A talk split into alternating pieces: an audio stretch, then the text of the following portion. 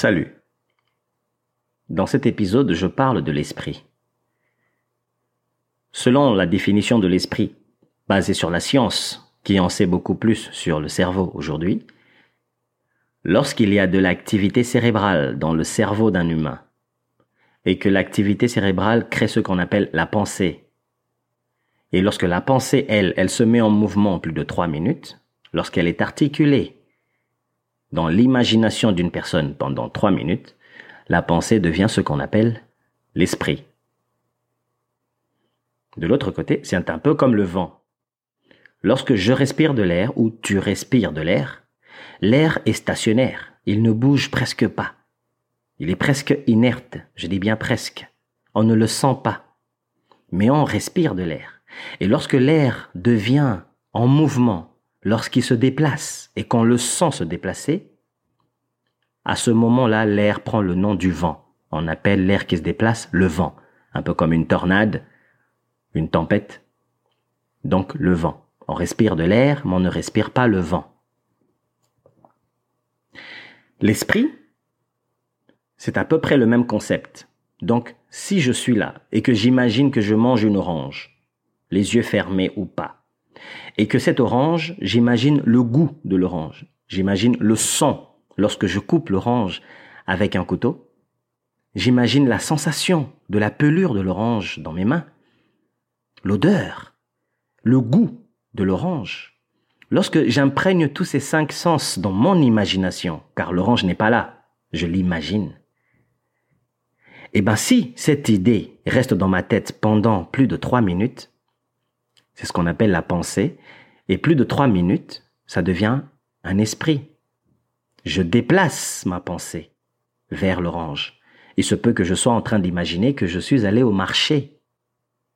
Ou je suis en train d'imaginer que je suis en train de manger cette orange chez un ami. Là, ma pensée, qui est concentrée pendant plus de trois minutes, devient l'esprit, parce que c'est une pensée qui est en mouvement. Y a-t-il des mauvais esprits? Oui, il y en a.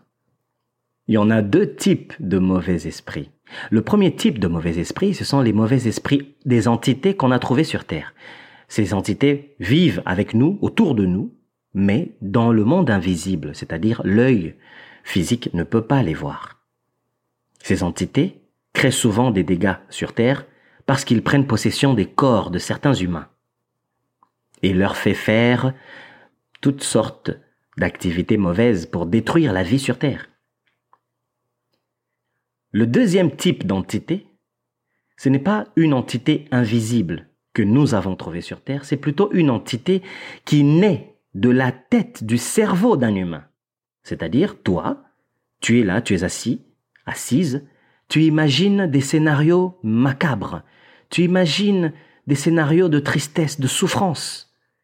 Mais tu ne l'imagines pas pour toi, mais tu es en train de l'imaginer pour quelqu'un d'autre.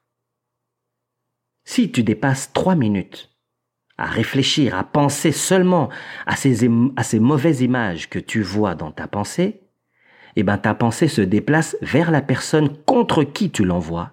À partir de ce moment-là, tu viens de lui envoyer le mauvais œil, comme on appelle ça en islam.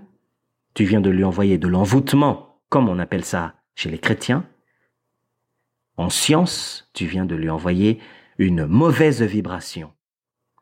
Donc, un mauvais esprit. Et l'esprit cible toujours l'endroit où on l'envoie. Et l'esprit atteint toujours le but là où il est envoyé. Vois-tu, il y a des gens qui vivent des situations difficiles dans la vie, des situations financières peut-être. Ils sont en couple ou peut-être pas, ils sont intelligents, ils ont des diplômes, mais jamais vraiment ils restent très longtemps dans un métier. Mais de l'autre côté, ils ont des amis qui n'ont pas leurs compétences, qui n'ont pas leur expérience, ni leur discipline sur le lieu du travail. Mais ces gens-là restent 5 ans, 6 ans, 10 ans à un emploi. Ils arrivent à garder leur emploi. C'est étrange. Mais la personne qui perd souvent son emploi, qui fait des petits mandats, un an ici, six mois là-bas, deux ans là-bas, vit une situation au niveau du blocage spirituel. Mais le blocage spirituel donne des résultats physiques, parce que l'esprit affecte la matière. puisque tout vient de l'intérieur. Où est-ce que je veux en venir? C'est-à-dire, il y a quelqu'un dans son entourage qui l'imagine dans la souffrance, qui imagine la pauvreté contre lui, contre cette personne. Oui, ça peut être un frère, un cousin, une cousine, un papa, une maman, ton mari, ton fiancé, ta fiancée, ta femme, ta conjointe, quoi. Quelqu'un dans ton entourage, de près ou de loin, imagine toujours le mal contre toi. Cette personne, à force d'imaginer le mal contre toi, crée ce qu'on appelle l'activité cérébrale, l'activité cérébrale de sa pensée, dans son cerveau. S'il articule cela pendant plus de trois minutes, il t'envoie les mauvaises vibrations qu'il a préparées pour toi. Tu suis. Et ces mauvaises vibrations qui viennent t'atteindre, c'est ça le mauvais esprit. Mais je ne dis pas que c'est seulement ça que tu reçois comme attaque. Parce que les difficultés ne sont pas seulement financières. Il y a des gens qui vivent des difficultés d'avoir des bons amis. Ou ils ont des amis, mais ça finit toujours mal avec les amis. Ils se séparent toujours très vite, mais de la mauvaise façon, à travers des querelles, des disputes très solides, très virulents, des, des disputes très virulentes, tu comprends. Alors tu dois saisir ceci. Même ton voisin que tu connais depuis longtemps, ta conjointe, ton conjoint, peut être le sorcier de ta vie. Peut être la personne qui te bloque, qui t'envoie des blocages grâce à ses mauvaises vibes, grâce à son bad vibe, grâce à son mauvais œil, grâce au fait que cette personne imagine le mal contre toi, imagine ton malheur, des maladies sur toi et arrive à te l'envoyer. Et comme tu n'es pas préparé à te protéger grâce à la prière, grâce à des incantations, quand je dis ici la prière, je ne parle pas de prière de lamentation, je parle de prière de protection de lumière, un bouclier autour de toi. De la même manière que quelqu'un a une bonne pensée pour elle-même, il y a des formules pour la vie spirituelle. Tu dois te protéger. Vois-tu même les milliardaires et les millionnaires même s'ils sont très protégés au niveau physique, avec beaucoup de gardes du corps autour et des protocoles très pointus. Ces personnes, eux, les millionnaires et les milliardaires, ils ont des protections spirituelles parce qu'ils savent, ces gens-là savent, que même si j'ai des gardes du corps, les meilleurs au monde, avec les meilleures caméras au monde, et que personne ne peut m'approcher, tout le monde sur Terre peut m'atteindre grâce à la pensée. Il suffit que quelqu'un pense à moi de la mauvaise façon pendant plus de trois minutes et imagine que je suis dans des situations les plus difficiles, dans le malheur physique. Eh bien, si je ne suis pas protégé, les mauvaises pensées de cette personne qui sont en mouvement, qui deviennent sans mauvais esprit, va m'atteindre. Alors les milliardaires et les millionnaires se protègent, oui. Ils se protègent par des techniques que chacun décide d'utiliser selon ses besoins. Tu comprends pourquoi? Il n'y a pas que la dimension que tu connais qui est la dimension matérielle. Il y a aussi la première dimension qui est la dimension spirituelle, la pensée, la dimension matérielle est la seconde dimension. Elle est là où tout est manifesté.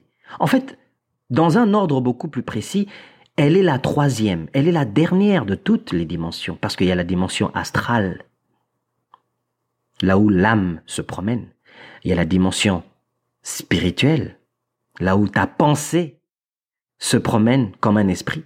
Tu envoies ta pensée quelque part, vers quelqu'un et ça atteint la personne. Et il y a la dimension physique que tu connais, comme tu me vois, je te vois, et tu vois les objets qui t'entourent autour de toi et tu peux les toucher. Protège-toi grâce à des incantations qui se trouvent dans la Bible, des incantations, des techniques d'invocation puissantes. Dans la Bible, dans le Coran, dans les sourates, et aussi dans la Bhagavad Gita.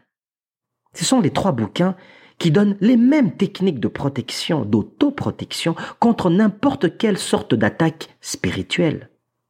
Parce que, finalement, quelqu'un qui pense du mal de toi, c'est un sorcier, c'est une sorcière. Imagine que tu partages le lit avec ton conjoint, mais que ton conjoint est jaloux de tes talents. Mais dans ses gestes, il te montre qu'il t'aime. parce qu'il fait des gestes d'amour, des cadeaux. Mais comme une phrase dit, on ne connaît jamais le cœur de quelqu'un. Cette phrase signifie finalement qu'on ne connaît pas l'âme d'une personne. Parce que quelqu'un peut te dire qu'il t'aime. Mais la jalousie de voir que tu as un talent particulier qui peut te rendre très riche ou qui peut te faire aimer de beaucoup de gens. Ça, ça peut créer de la jalousie dans son cœur. Et même si c'est ton conjointe, ta conjointe, ton frère, ton jumeau, ta jumelle, ou ton meilleur ami, pour ceux qui en ont encore, il n'y a pas de compétition, hein. Eh ben, cette personne peut devenir très dangereuse pour toi parce que tu es vulnérable à la personne à qui tu donnes le plus d'amour. D'où tes prières doivent être des prières d'autoprotection d'abord, et ainsi des prières de gratitude. Protège-toi. Beaucoup, beaucoup de messages circulent dans les sociétés aujourd'hui, en 2021, que nous ne sommes que des morceaux de chair, des morceaux de viande, que nous ne vivons qu'au niveau matériel. Et que notre produit, il est fini, un peu comme une voiture qui est sortie de l'usine. La voiture, elle est finie. Or, c'est faux. Si un chien rêve, combien de fois un humain qui est plus intelligent pour mener à bien sa vie spirituelle Et pour se protéger spirituellement, tu n'as pas besoin d'une religion, non. Jésus a enseigné des bonnes techniques de pratique de protection spirituelle pour se protéger du mauvais œil, de la jalousie, de la haine qui vient des gens. Vois-tu, le développement personnel est un chemin très difficile. Je l'avoue car ça m'a pris plusieurs années de faire beaucoup de travail sur moi et d'accepter que les autres m'attaquent, même quand c'est dans la famille. Après tout, la famille, c'est comme une entreprise. On ne peut pas aimer tout le monde tout le temps. Mais on ne déteste personne.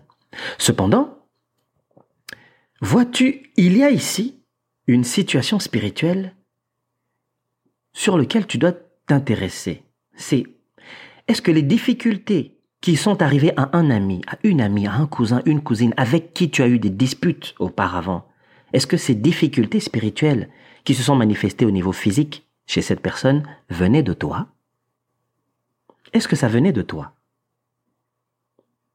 As-tu déjà appelé quelqu'un et demandé à la personne Salut, comment tu vas? Dis, est-ce que le mois passé ou il y a deux mois, as-tu vécu telle situation, telle situation? Tu sais, de manière bénin, tu poses une question comme ça, juste pour voir ce que la personne va te dire. Tu pourras savoir si, lorsque tu étais fâché contre elle, et que tu lui avais envoyé des mauvaises pensées qui viennent de ta tête, donc ton mauvais esprit, si ça avait fait de l'effet chez lui.